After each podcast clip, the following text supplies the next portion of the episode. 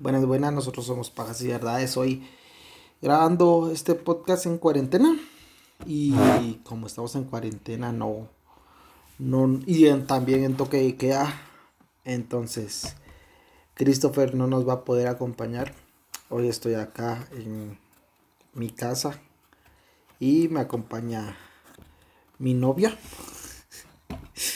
No sé, es algo incómodo a la vez, algo calidad, pero ella es psicóloga eh, y pues nos va a ayudar un poquito en todo esto que, venimos de este asesino en serie que venimos a, a, contarles. Eh, pues les queremos eh, agradecer por oírnos siempre y también disculparnos por el audio del episodio anterior porque fue una llamada y la verdad no salió tan bien, pero queríamos que tuvieran algo para pasar la cuarentena. Igual esperamos grabar otra vez ese mismo episodio dentro de un tiempo cuando se acabe eh, esto del coronavirus. También les queremos pedir que si no es necesario que salgan de sus casas no salgan y que también traten de cuidárselo lo más que puedan. También una mentada de madre a todos esos mierdas eh, diputados cerotes que le dieron la espalda al pueblo aquí guatemalteco.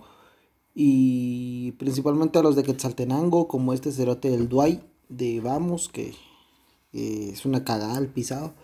Y también que a Adán Pérez si no estoy mal es eh, de Winac que por desgracia yo voté por él entonces me siento eh, doblemente corrupto por el pisado ah, y que ojalá se los lleve la verga y pues nada, se los agradecemos a todos los que ustedes, eh, todo lo que ustedes puedan mentarle la madre a estos pisados también, ahí en sus redes sociales personales. Pero bueno, ese no es el tema de, nuestro podcast. Hoy eh, venimos a, hablarles sobre otro asesino en serie, siguiendo la temática de los asesinos en serie. Y pues... Eh, Primero voy a presentar yo a, mi novia, ella se llama Saraí. Eh, como ya dije, ella es psicóloga, sí es psicóloga, es, ella sí es licenciada, no como el Christopher que es licenciado así a, rastras. Entonces, pues la presento, Saraí. Hola a todos, un gusto estar grabando. Es la primera vez y la única que creo que me van a invitar y nada más me invitaron por la necesidad de no estar solo en este podcast. Pero Está un poco nervioso él más que yo. Siempre lo oigo decir pendejadas, pero creo que, las grave a la par mía lo pone más nervioso aún. Pero qué bueno que sigan. Y aquí estoy yo, como siempre, apoyándolo en cada una de sus babosas. bueno, eh, vamos a empezar. En el año 2005, que era un año realmente bastante eh, y particularmente violento para la comunidad LGTB, HIJ y todo lo que, todas las letras que le agregaron, se dio la mayor cantidad de casos de asesinatos homofóbicos.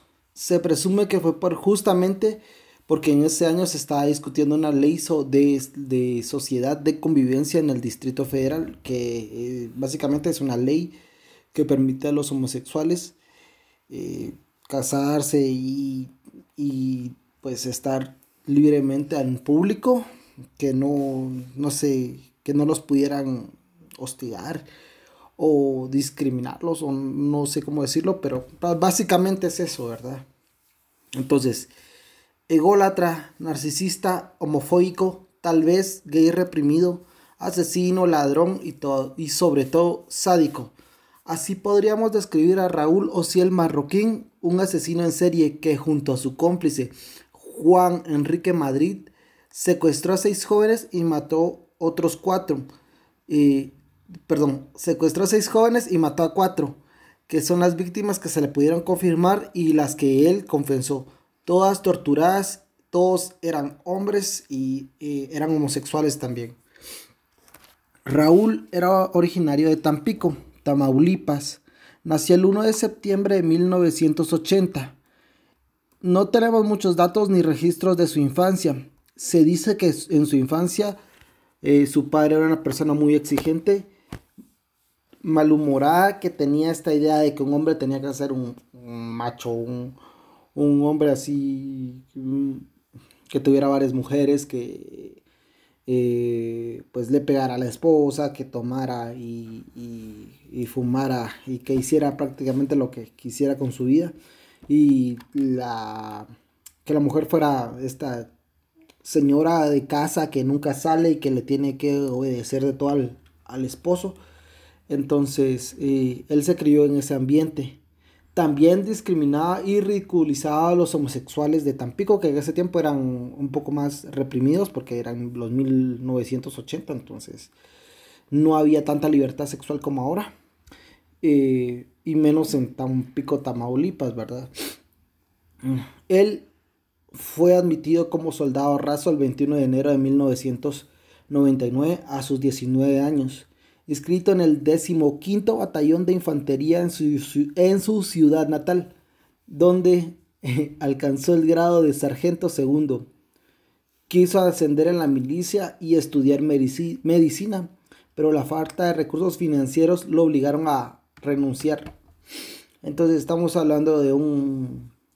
Eh, esto también es un patrón en los asesinos en serie. No todos, obviamente, siempre hacemos la salvedad de que no todos eh, eh, siguen los mismos patrones ni, todo esto, sino, pero también hay muchos asesinos en serie que se enlistan al ejército y después de enlistarse al ejército, cuando salen empiezan a, asesinar gente, a delinquir.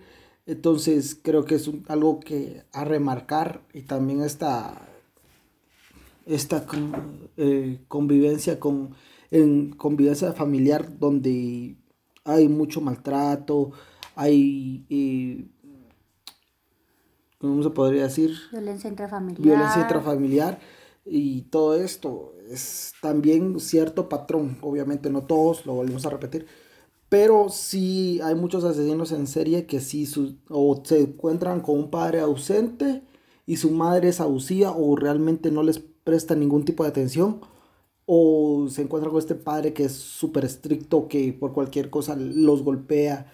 Incluso hay eh, otros que han sido violados por sus mismos padres, ¿verdad? Y por las parejas de sus madres y todo esto. Entonces sí es un, patrón que, se repite, no en todos, pero sí en la mayoría de asesinos en serie. Y podemos calificar este, este asesino el sádico o el matajotos, como también se le conoce, que también pasa por este por esta infancia donde su padre es eh, un macho mexicano de esos que, se ven en las películas de antaño.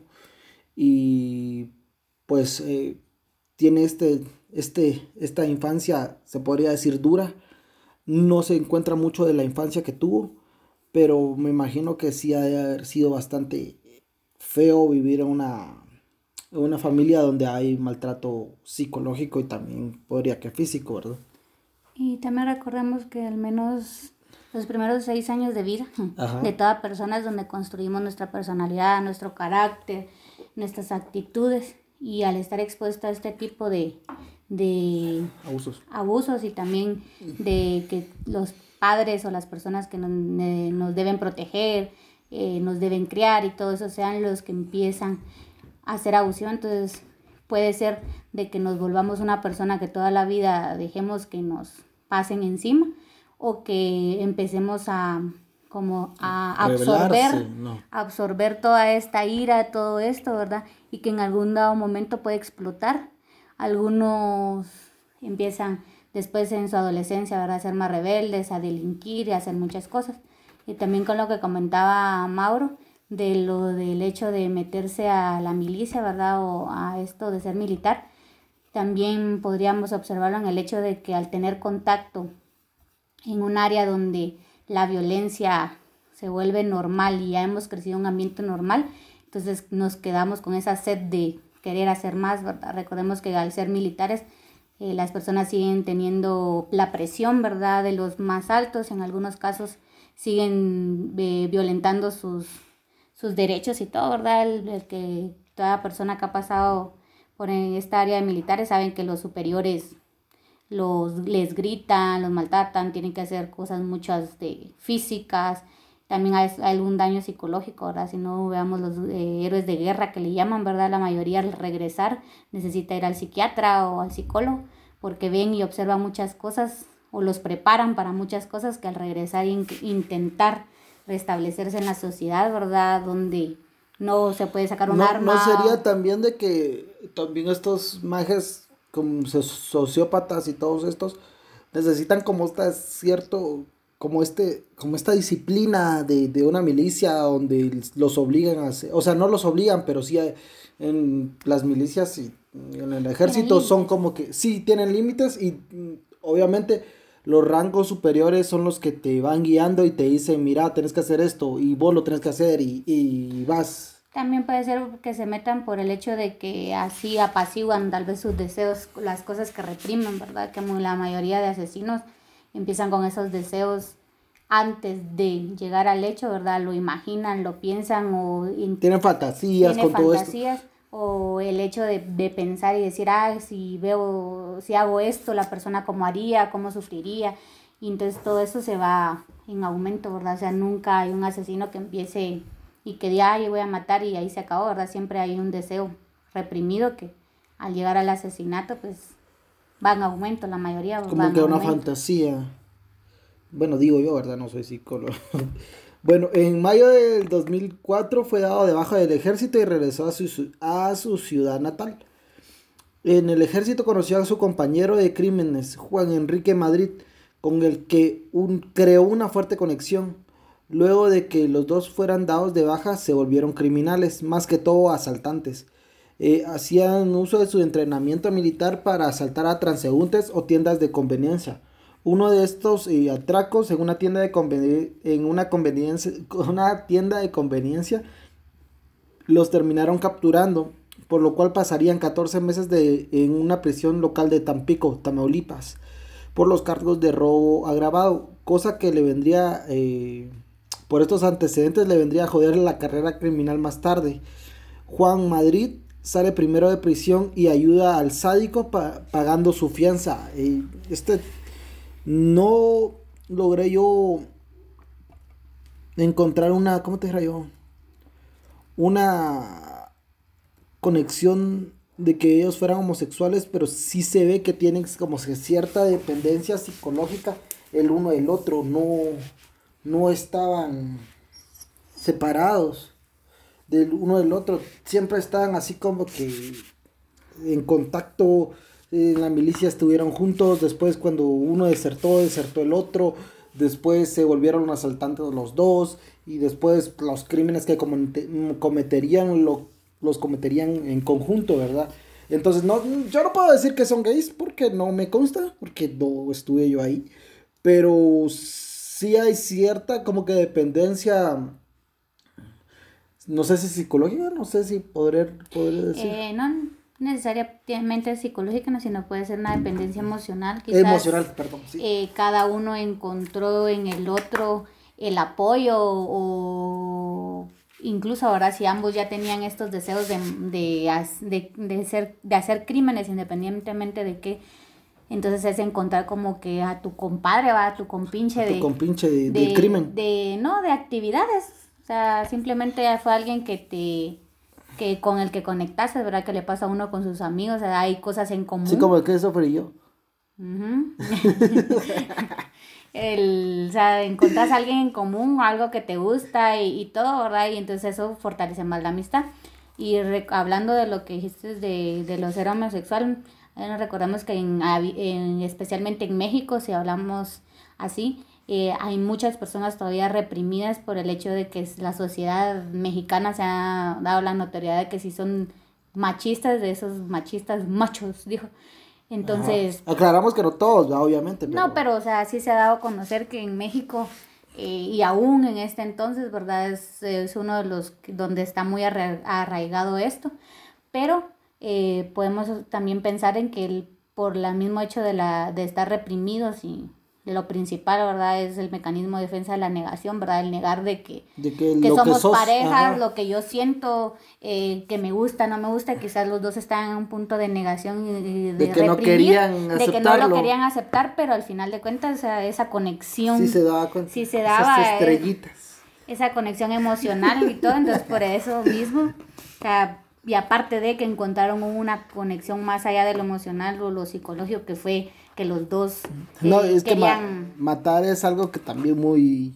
Se ve feo, ah, pero matar en conjunto es algo muy íntimo también, como Ajá, que entonces, no es de que compartas eso con cualquier, cualquier persona. Ajá, No, sí. y también quizás eso era, podríamos decirlo así, tal vez eso era su éxtasis en, No, tal vez sí, no sí, podían, exacto. no podían tener sexo porque los dos estaban reprimidos, estaban en negación o quizás directamente tampoco podemos asegurar que sean homosexuales, pero eso era, o sea, el asesinar tal vez era esa conexión más íntima, ¿verdad? algo de muy de ellos. Sí, tal vez sí te estás juntos. adelantando un poquito, pero sí era, sí sentían placer sexual al asesinar a una persona, ¿verdad? Y pues era así como que tienen esta conexión que yo decía y también podría ser la, la represión porque si uno pregunta, imagínate a un hombre mexicano, te imaginas a alguien como Chente, te imaginas a, a alguien como Pedro Infante, o sea, este, es- ese hombre bien portado, Ajá. le gustan las mujeres, el charro que bebe tequila y todo esto, ¿verdad? Es el, el ¿cómo se dice? Estereotipo. Estereotipo mex- de un hombre mexicano.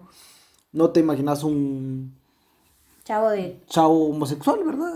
Entonces, entonces sí es como que está muy arraigado también, aunque yo cuando fui al DF sí se puede ver mucha libertad y Pero, Libertad. ah, o sea, si observamos a, de acá, o sea, en el 2005 todavía el que saliera Sí. del closet era muy, muy, muy, muy, muy... muy de o, o te animás y miras qué pasa o definitivamente lo seguís guardando hasta que podás o ya no se pueda estar más en el closet, ¿verdad? Pero todavía en el 2005 siento que la mentalidad todavía está muy cerrada, o sea, incluso ahorita en el 2020 está así, pero es más como que, ah, ya tengo derechos, sea, Ajá, me, me sea, la pelan eh. Sí, o sea, puedo ser homosexual y o mucha gente no le va a parecer, pero yo tengo el derecho, Derecho de a ser hacer. homosexual, ¿verdad? Porque es mi cuerpo y es lo que yo les decía. Si eh, por lo menos a mí no me gusta eh, Ver a alguien besándose. ver a alguien besándose, pero no importa si son hombres con hombres o mujer y hombre y mujer con mujer, a mí me incomoda porque no sé, pero es mi gusto. exhibicionismo. El exhibicionismo, ajá. Pero no puedo yo venir y decirles, miren, No se besen. no se besen, va. Tampoco, porque tampoco es mi problema, ni, ni porque sean homosexuales, ni porque sean bisexuales, ni porque sean heterosexuales. Y es lo que yo digo, si, si no es un trasero o si no es un culo, pues nadie se meta, ¿verdad? Porque es, tu, es el cuerpo de la otra persona y cada quien hace con su cuerpo lo que, lo que desee y pues, cada quien tiene sus gustos sexuales y sus parafilias, no. Eso ya es, Mm, pero parafilia ya es algo más... mal, es algo como que malo. ¿va? Pues- sus gustos sexuales, sus gustos. Pues sus... no es que sea malo, pero sí ya es un nivel más de... Más alto de cosas que te excitan, que son ah, fuera de la normalidad, porque igual usar anormal soy muy feo, pero fuera de lo normal es una parafilia, es un gusto sexual a algo fuera de lo normal. Ah, ok, está bien. Al coito normal, se podría decir. Bueno, luego de salir de prisión en septiembre del 2005, los dos amiguis se van a la Ciudad de México, al DF, para supuestamente trabajar, juntar dinero y luego regresar a Tamaulipas para cruzar la frontera a Estados Unidos en busca del sueño americano. O por lo menos ese era el plan, ¿verdad? O sea, ellos se fueron a, al DF, a la capital mexicana, con esa intención de buscar plata, de buscar eh, un trabajo que le tuviera la suficiente paga para poder cruzarse a los Estados Unidos, para pagar un coyote, me imagino yo, un, no sé cómo se le dirá, un- una persona que te pasa al otro lado de la frontera. Entonces, en el, el 21 de octubre del 2005, Raúl y Juan entran a un bar gay muy famoso de la Ciudad de México llamado el Cabaretito Neón, así se llama el bar. Si no estoy mal, todavía está funcionando, ajá, si no estoy mal, ¿verdad?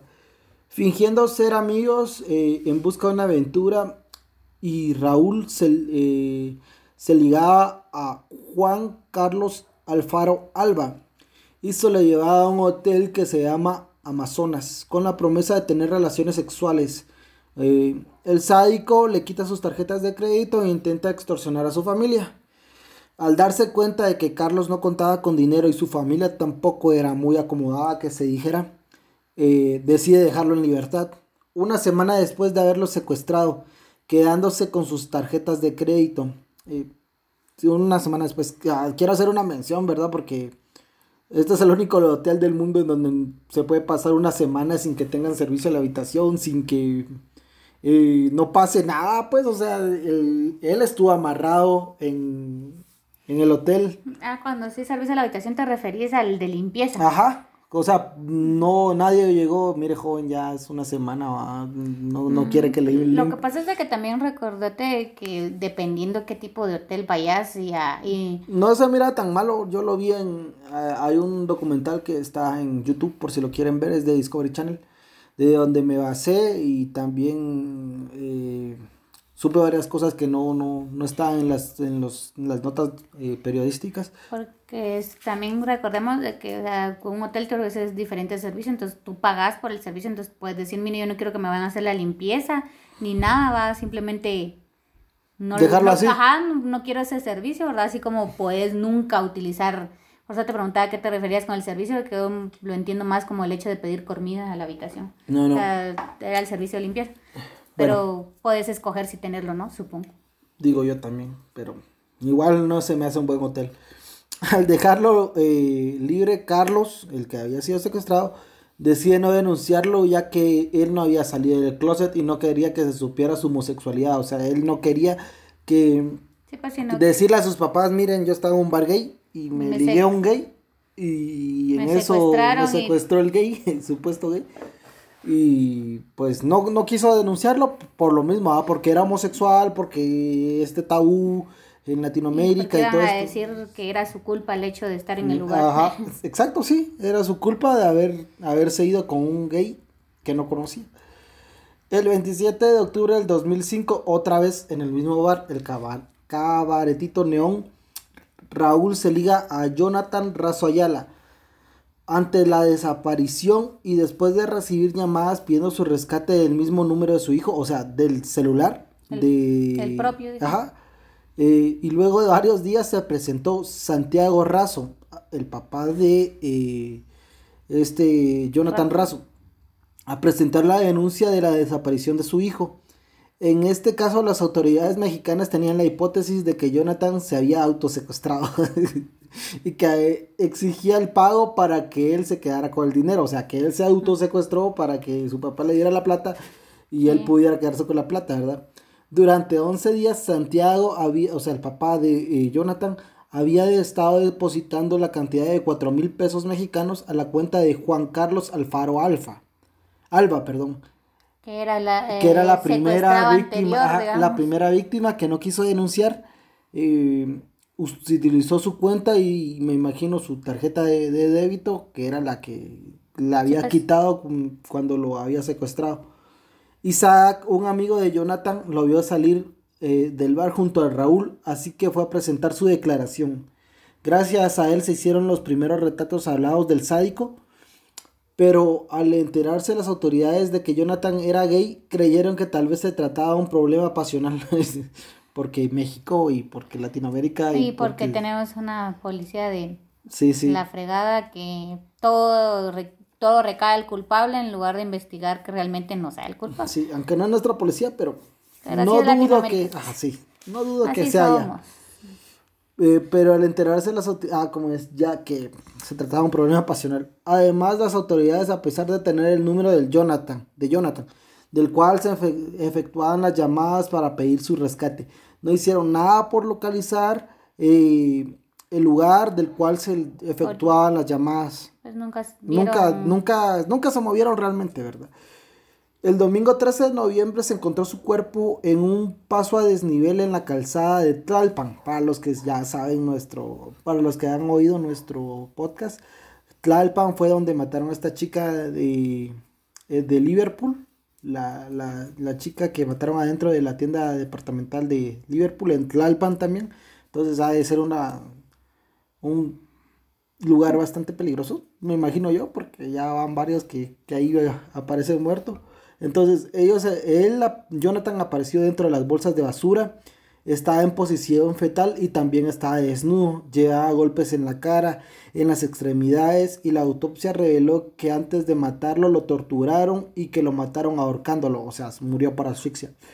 Se hizo la, la hipótesis de que si se había de que sí se había autosecuestrado y que los que lo estaban ayudando lo traicionaron y lo mataron y cobraron su rescate. O sea que O sea, que al final la víctima era el culpable. Ajá, exactamente, que él se autosecuestró y que lo traicionaron y lo mataron. O sea, pero si vemos prácticamente... con lo que, que dijiste de que se había ahorcado, o sea, al final sí lo veo más como que si eran homosexuales reprimidos. O sea, el ahorcar es un crimen muy, si lo miramos de, perspectiva, o sea, es algo muy personal, pasional y cercano. O sea, el hecho que tengas en la mano, lo veo más yo así como de... Yo siento que por más que todo porque no tenían armas, no sé, siento. Pero hay muchas formas de matar. O sea, si ya lo habían torturado y todo, o sea, ¿para qué necesitabas acercarte? No, y por eso mismo es el, apodo, el apódico, el apodo que tienen es el sádico. O sea, le dicen el sádico o le dicen el matajotos porque en México también le dicen jotos a los homosexuales.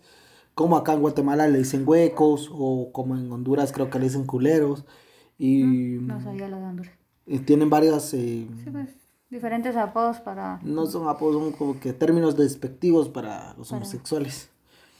Bueno, se intentó buscar a, a Carlos Alfaro Alba, o sea, la primera víctima y eh, la persona al cual se le hacían los depósitos monetarios, pero él se había ido a otro estado en el interior de México, o sea, no lo pudieron contactar. Pero su cuenta seguía activa. Activa, ajá. No, después lo que te pasó por babosa te casas en el mismo lugar. ¿Sabías quiénes habían sido los agresores? También. No. El 2 de diciembre, Teófilo López y su hijo Miguel Antonio Miguel Ángel López Hernández se presentan a la Procuraduría General de la República para denunciar la desaparición de Ricardo López Hernández, quien trabajaba en una empresa productora y que conoció a Raúl el 30 de noviembre del 2005. También en el bar El Cabaretito Neón. Si alguien está en México sería ya huevo que fuera a ese bar y que tomara fotos. Los secuestradores toman la identificación de Ricardo y van a una sucursal de Banco Mex, o sea, los secuestradores, me refiero al sádico y a su cómplice. Fue, agarraron la identificación de Ricardo, que era este, la nueva víctima, esta nueva víctima, y fueron a una sucursal de Banco Mex, donde abren una cuenta a nombre de Ricardo, o sea, con la identificación de Ricardo. Y nadie se dio cuenta de que la foto de la identificación y el que estaba haciéndose pasar por Ricardo no eran los mismos. Incluso ni se parecían, ni firmaban igual, ni nada tenían en parecido. Pero los dejaron abrir la cuenta los cerotes porque... porque aparte, de... eran falsificadores. No, es que... no falsificadores de identidad. Sí, sí, de identidad. Sí, yo te secuestro a ti y le digo a una chava, hacete pasar por ella y abrí una cuenta. Y sí, se la maje, y sí la logra abrir, o sea, es una cagada del Banco de México y de la secretaria que... Ni no, no, no, no se lo, lo más divertido es de que en el banco te ponen tantos peros, o sea, cuántas veces... A veces te rechazan los cheques propios porque te falta un puntito. En la firma, sí, sí. Vos que tenés pista, porque ya no tengo pista para cheques. Bueno, entonces eh, abrieron la cuenta a nombre de Ricardo y nadie se dio cuenta que la foto, ah, eso ya lo leí. Eh, a esta le depositaron el rescate que fue de 36 mil pesos. Nuevamente no hubo investigación ante esta pista. Habían dos investigaciones del mismo caso, eh, eh, una en la Procuraduría Federal y otra en la Distrital, donde nunca tuvieron un diálogo hasta mucho tiempo después. Porque hay en México hay varias eh, estaciones. No, es hay una que es la Distrital, hay ah otra que es la federal, hay otra que es la municipal, o sea, tienen varias... O sea, como que Dependencias del Estado.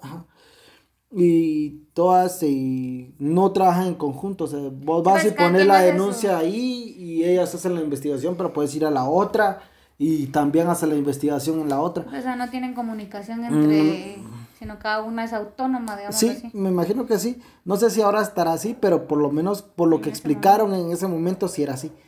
El 9 de diciembre se encontró su cuerpo en el interior de una maleta en la eh, avenida... Ay, se me fue. Eh, Miramontes y Calzada Tlaxqueña, donde estaba en posición fetal y también contaba con indicios de tortura. Pero enfrente pero en la frente de Ricardo está con hecho con un objeto punzocortante, eh, una estrella eh, que comúnmente se la asocia con el satanismo y la tenía hecha en la frente. después declararía eh, el sádico que lo hizo para que las autoridades creyeran que el, asesin el asesinato lo había hecho una secta satánica y así poder desviar las investigaciones, ajá, para que... ¿No ibas a hablar? Sí, no, lo que te iba a decir yo es que al final de cuentas no le interesaba más soltar a la gente, porque o sea, si le habían pagado rescate por el anterior, le pagaron un rescate por este, pero al final los mataron, o sea, que su intención siempre fue llegar hasta el asesinato, o sea, Tal vez tenía cierta fetiche con, con, eso. Ajá, o sea, porque si al final lo que querías era ganar dinero fácil, o sea, secuestras a la gente, te pagan el rescate, uh, lo soltás y no sé, te mudas a otro lugar y volvés a hacer lo mismo, pero al final creo que su punto era torturar y matar, porque, o sea, ya tenían el dinero, porque en los dos casos recibieron dinero. Sí, podría ser. Y como te digo, eh, tenían cierto éxtasis o tenían cierta emoción, o no sé cómo decirlo, con adrenalina, con todo esto lo que estaban haciendo. Eh, entonces fue encontrado y pues intentó desviar eh, la atención con esta marca que le hizo en la frente, pero no funcionó porque tenía ciertos patrones que ya habían hecho del asesinato anterior. Igual creyeron que eran dos hechos completamente aislados con el otro asesinato. Entonces no sabían, no habían encontrado el patrón. Pero no, tampoco era que esta estrella los iba a desviar cuando ya empezara a encajar todas las piezas del rompecabezas. No era que dijeran, ah, no, este no es de él porque tiene una estrella satánica en la cabeza. Y aparte que para hacer un crimen de una secta satánica creo que tendría que haber muchas más cuestiones que solo una estrella. Sí, tal vez lo hubieran descuartizado, cosas así. A José Ricardo Galindo Valdés lo secuestraron el 13 de diciembre del 2005. Raúl se comunicó con la madre del plagiado. Esta le imploró que no lo lastimara porque no tenía dinero para pagarle el rescate. Y quizás porque tuvo un ataque de humanidad, el asesino lo dejó libre, pero antes lo amenazó de muerte si lo denunciaba, además de haberlo torturado, pero a este no lo llegó a matar. Pero o sea que todos estos hechos ocurrieron en el mismo mes. Fueron dos meses. Pero los últimos fueron todos en diciembre.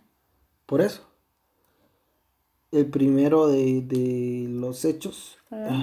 En octubre. En octubre. Pero ah, de ahí volvieron hasta el 2 de diciembre y de otra vez el 13, o sea que sí. No, porque en octubre, después, en lo que transcurría eso, estaban cobrando los rescates hasta noviembre y después pasaron a diciembre. Porque así funcionan los meses. Octubre, noviembre, diciembre. o sea, lo que, lo que me refería, o sea, que todo fue, o sea, que no dejaron distancia entre, o sea, todo fue asesinato. Así de, sí, fue muy rápido y correlativo, o sea, de que... Y lo peor es de que en el mismo lugar iban a sacar a la gente, o sea... En el mismo bar. Después, eh, José Ricardo Galindo Valdés fue secuestrado el 13 de diciembre del 2005. Raúl se comunicó con la madre del plagiado. Ah, mm, a ver, Sí, esta ya lo había leído. Perdón. Pues sí. Entonces, después le tocó a Armando Rivas Pérez y Víctor Ángel Iván Gutiérrez Valderas. Fueron las últimas víctimas del sádico. Fueron secuestradas el mismo día, eh, el 16 de diciembre del 2005. También los mataron el mismo día, el 22 de diciembre del 2005. Luego los, de esto los abandonaron en la avenida Molina Enríquez, Colonia Asturias. Los fueron encontrados en la misma colonia que las víctimas anteriores. Y los peritos eh, que sí hicieron su trabajo lograron encontrar el rastro del recorrido de la maleta. Porque era una, los encontraron una maleta, dentro de una maleta. Y esta había sido por las rueditas había dejado un cierto rastro, además que de un rastro de sangre.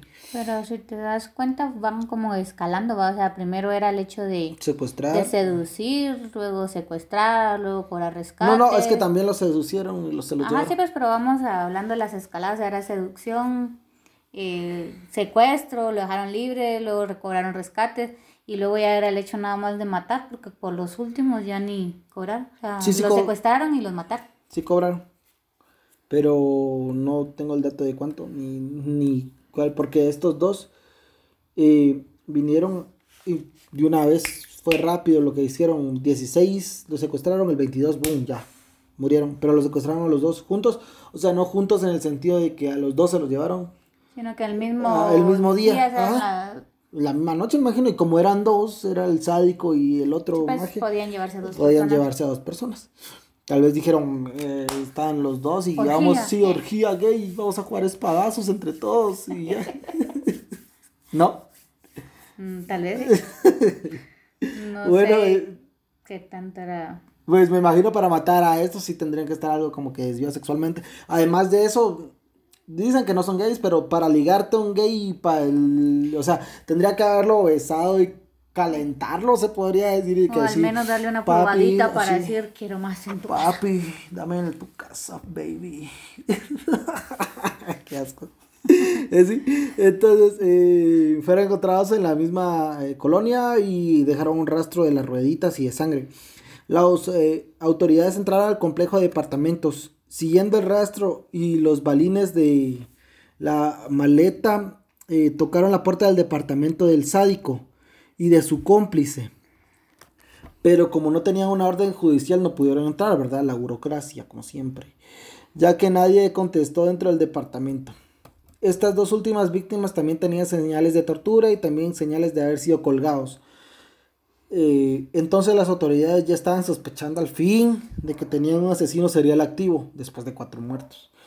Mm, O sea que para que investiguen algo tienen que haber más de tres muertos y ya le preocupa a la gente. O sea, un asesino serial son después de tres muertos, ¿verdad? Sí, pues, pero vamos al hecho de que ya habían muerto dos homosexuales en el mismo Eh, lugar. es que presentando tortura. sería así como que, ah, dejaros son problemas de jotos. Están, entre ellos se están matando porque uno le quitó el macho al otro. Y así deben de haber pensado, siento yo, porque eh, no se esforzaron ni un poquito en, en buscar las pistas porque no eran tan difícil. O sea, tenían el número del primer chavo, tenían la cuenta del otro chavo, tenían la cuenta que fueron a abrir con la identificación del Cuando otro sabían chavo. que el otro estaba Ajá, cuando- torturado ajá. y muerto, que no podía haber ido de él. Ajá, entonces. Podían mm, pedir los videos no- del banco para saber Sí, quién para había quién era. sido, o sea, No se, no se esforzaron ni un poquito en ir y, y descubrir quién era el que estaba matando a los homosexuales, porque son homosexuales y como son homosexuales se merecen morir. O sea, me imagino que o así de tal vez pensado. no el hecho de morir, sino es el hecho así de como tú lo dijiste, o sea, ah, algún, algún que- gay, o sea, una pelea, o, o sea, Sí, algo salió mal, Ajá. porque incluso con eso de lo que hablamos de los roles, y, o sea, si hablamos de los roles y juegos sexuales, o sea, han pasado que o sea, están Que en actividad sexual y de repente... cochando. de repente Lo la duro. ajá, y, y se murió ¿va? o, o algo así, ¿va? entonces como que la gente, y a- hablemos de que en el 2005 esa gente era, diciéndolo así, gente, va, pero los homosexuales era así como gente segregada, así como de entre menos mejor y es algo que no necesitamos. Ajá. No necesitamos investigar porque. Porque Mejor son homosexuales y ya. Son una minoría y. Y no nos importan. Ajá. Algo lamentable de esto es que los padres de Víctor, una de sus últimas dos víctimas, después de enterarse de su muerte y de su de la orientación sexual de su hijo, lo abandonaron y huyeron porque sentían vergüenza. Desaparecieron, desaparecieron.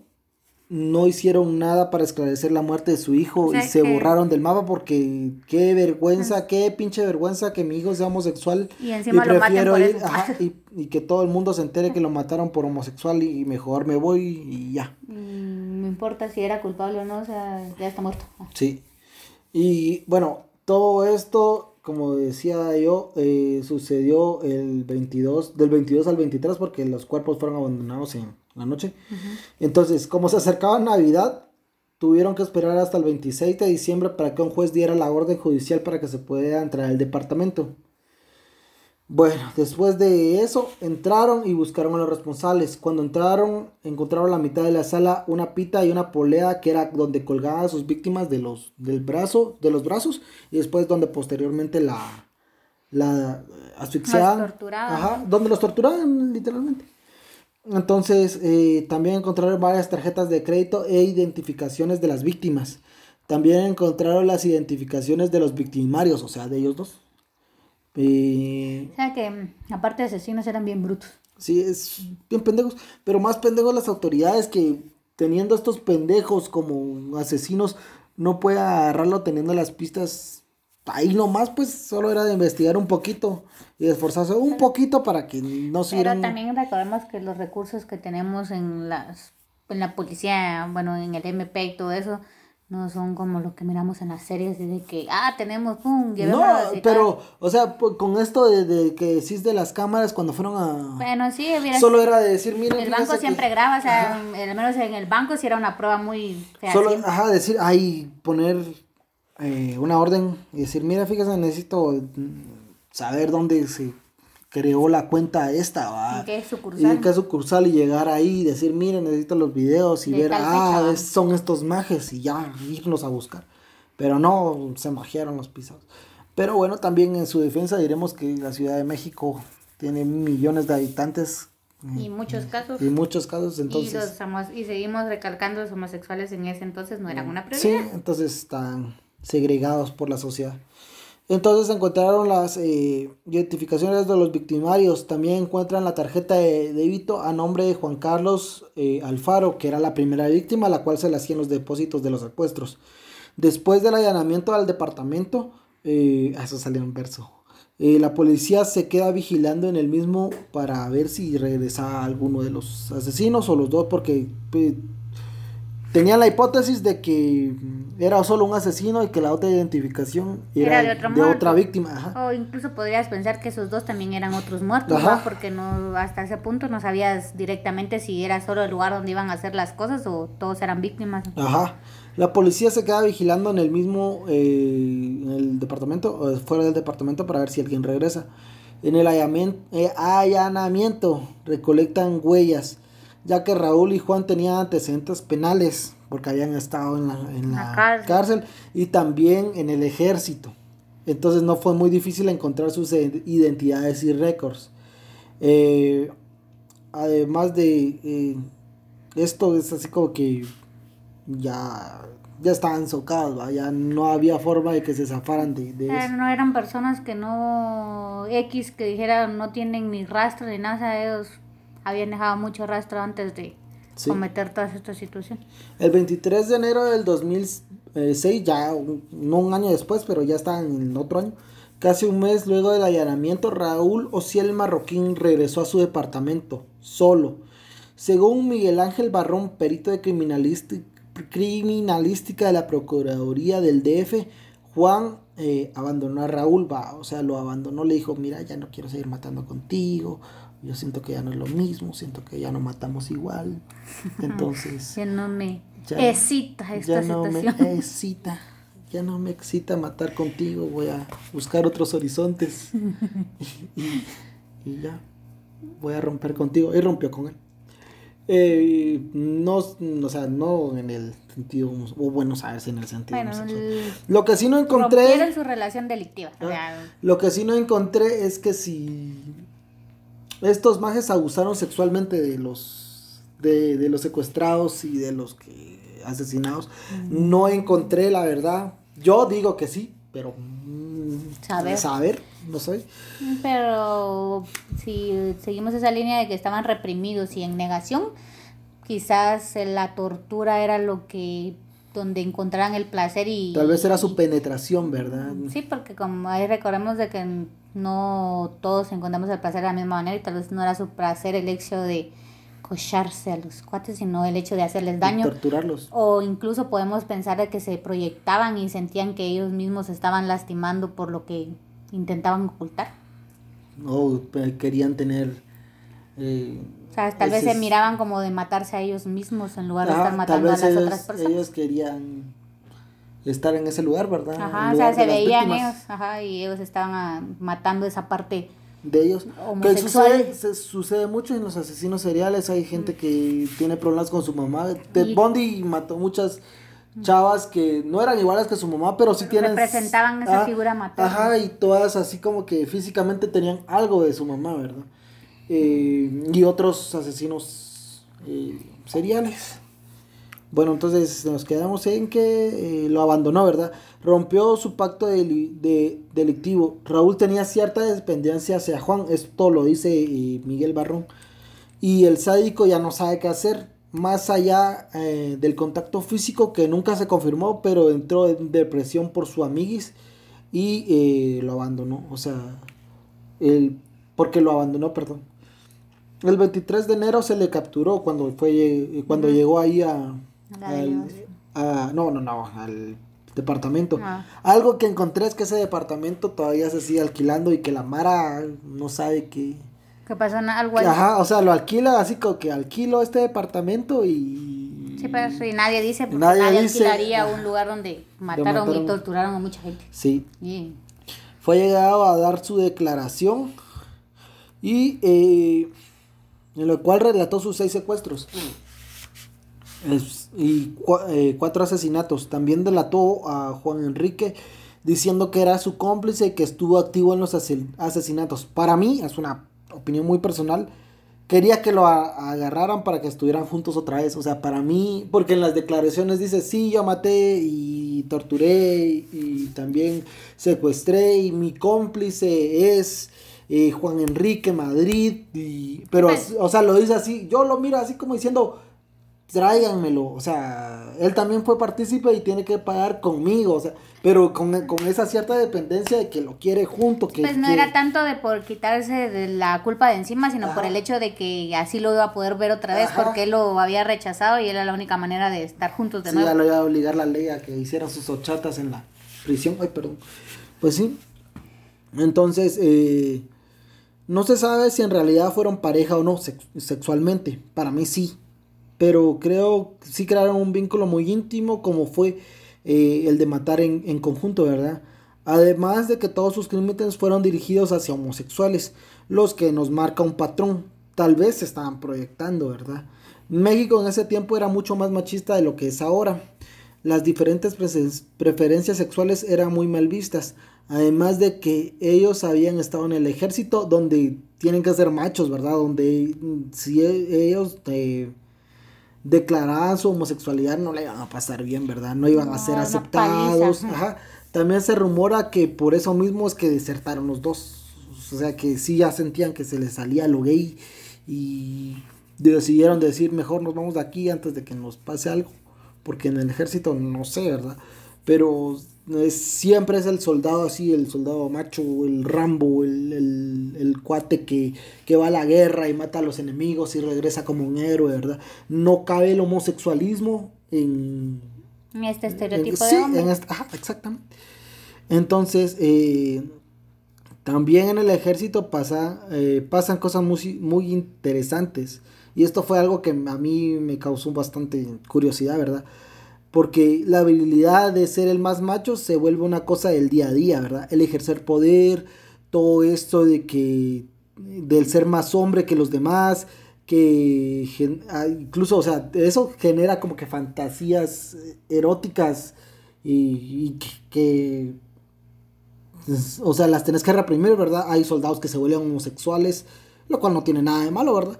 Pero no es bien visto eh, eh, en un ejército pero por lo mismo de ser los tipos rudos no pueden aceptarlo.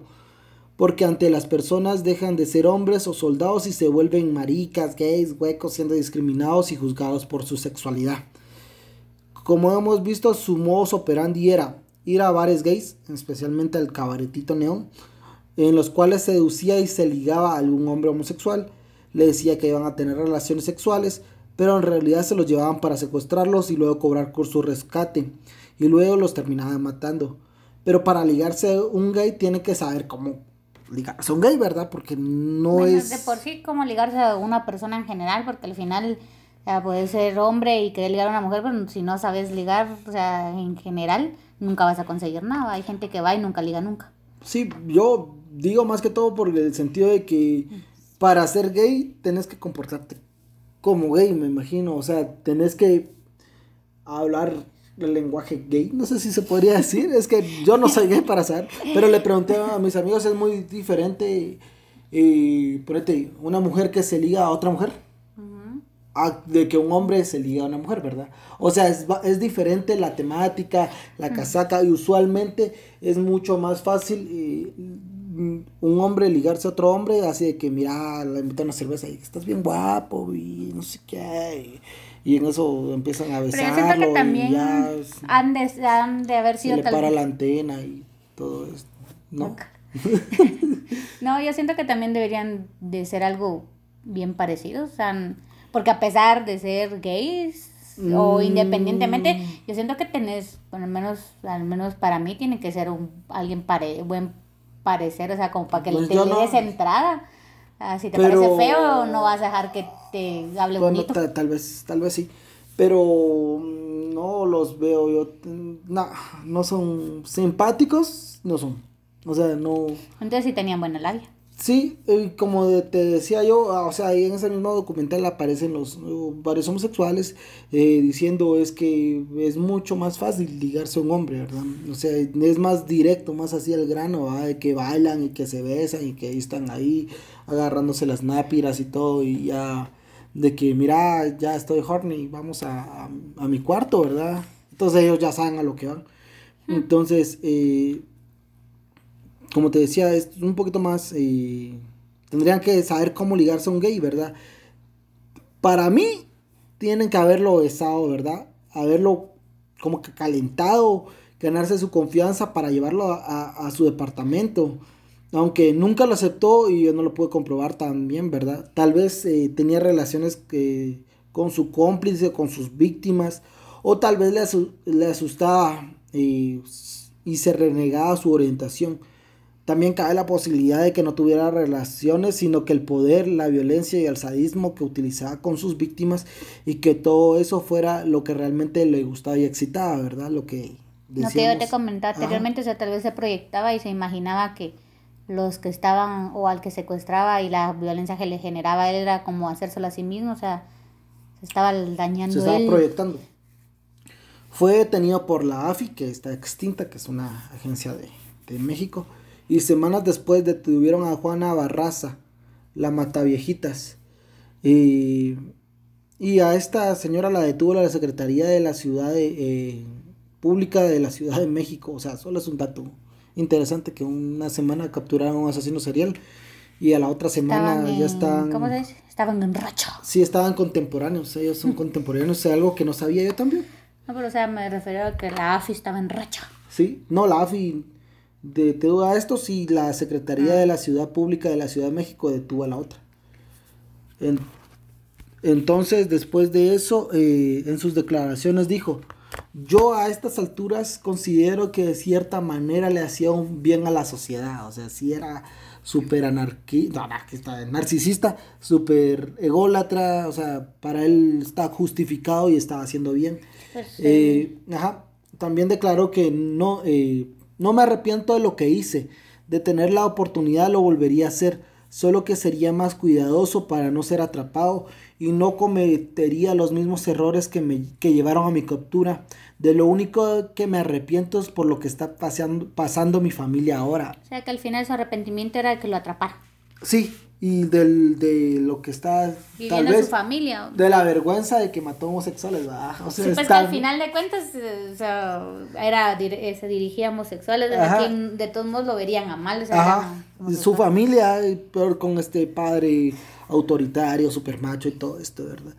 Entonces también declaró, de hecho, ahora que estoy detenido tengo información de que una de mis víctimas era portador del VIH. En cierta manera eh, evité la propagación de este virus, o sea, aparte de se creía como que estaba haciendo una limpieza Ajá. la sociedad, o sea, es, es como que un, un asesino eh, misionero, porque tenía esta retorcida visión de que está haciendo un bien, ¿me entendés? Hay gente que mata por prostitutas pensando que... así se van a acabar las prostitutas Ajá, exacto. Y hay gente que mata homosexuales pensando que así los homosexuales se van a Como acabar, fuera una epidemia o una pandemia como la que estamos viviendo. Sí, así como el coronavirus. Cuando le preguntaban por sus modos operandi, él dijo, me desplazaba hacia los lugares frecuentados por homosexuales. En este lugar ellos mismos me hablaban a mí, lo que te digo que es bien egocéntrico, ¿ah? porque se crea un superculazo así entre los homosexuales. Todos Pues que, o sea, oh my eh, god, es lo mira ese just- papi rico. Eso mismo- Uh, papi, uh, uh. Patea con la otra mierda. Sí, exactamente. Eh, sí, ellos me, hablaba- me hablaban a mí, me abordaban, platicábamos un rato y ya fuera en ese mismo momento o posteriormente los invitaba a mi departamento, departamento.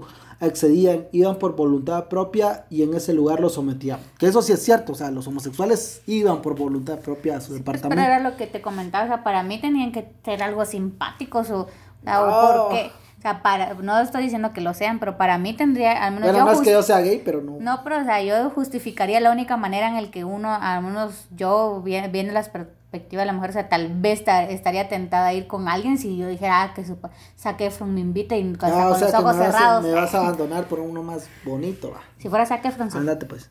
Pues sí, entonces, eh, en el 2006, eh, Raúl Ociel Marroquín fue condenado a 147 años de prisión.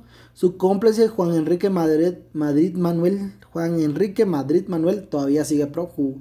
Hubo fuentes que dijeron que fue apresado, pero no lo confirmé, por más que lo busqué, o sea, busqué y me imagino Es que, que probablemente esta- se llama tanto. eh, Sí, y no creo que hubiera sido una noticia eh, eh, que no fuera que diera de hablar, va. O sea, atraparon al cómplice del asesino en serio, ¿verdad? Sí. Me imagino que sí tendría, o sea, Al cuando menos lo un día tendría que haber Ajá, salido en la prensa. Exactamente.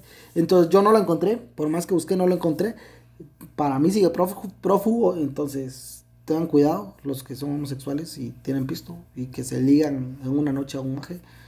No se van a ligar a ese maje. Y hasta, eh, hasta el día de hoy sigue encarcelado. Y ya, eh, y ya. Esta fue la historia de Raúl Ociel Marroquín, el sádico o el Matajotos y Juan Enrique Madrid, que está prófugo. Entonces, no sé qué te pareció.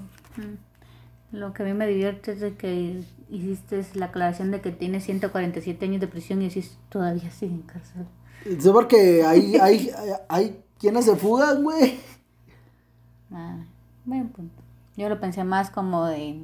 Le redujeron la condena y. No, sí. No, hay otras que sí se fugan, entonces no, no cumplen todos los años. güey. Entonces, no sé qué te pareció.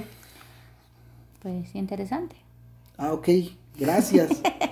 Estuve dos semanas estudiando esa babosada para que vos me dijeras que está interesante. Gracias. Eh, lo, la perspectiva acá es lo que te decía, o sea, yo veo que sí tuvo muchas escaladas de... Y hay cosas que me parecieron interesantes como el hecho de que si no eran bien parecidos, ¿cómo es que la gente se... No entiendo. Y como ustedes están activos en redes sociales, aclárenme a mí cómo hay gente que en su primera cita o en la primer encuentro con alguien desconocido en una discoteca o un bar se pueden ir con ellos. ¿No les da miedo? O sea, Pues no sé. aclárenme eso. No creo que nuestros oyentes tampoco hayan tenido una experiencia, así, ¿verdad? No, pero y si sí la han tenido, explíqueme cómo rayos pueden tener esa confianza. Decir, sí, vamos. Pero igual, el, el hecho es de que los asesinos seriales eh, pueden ser cualquier persona, se puede...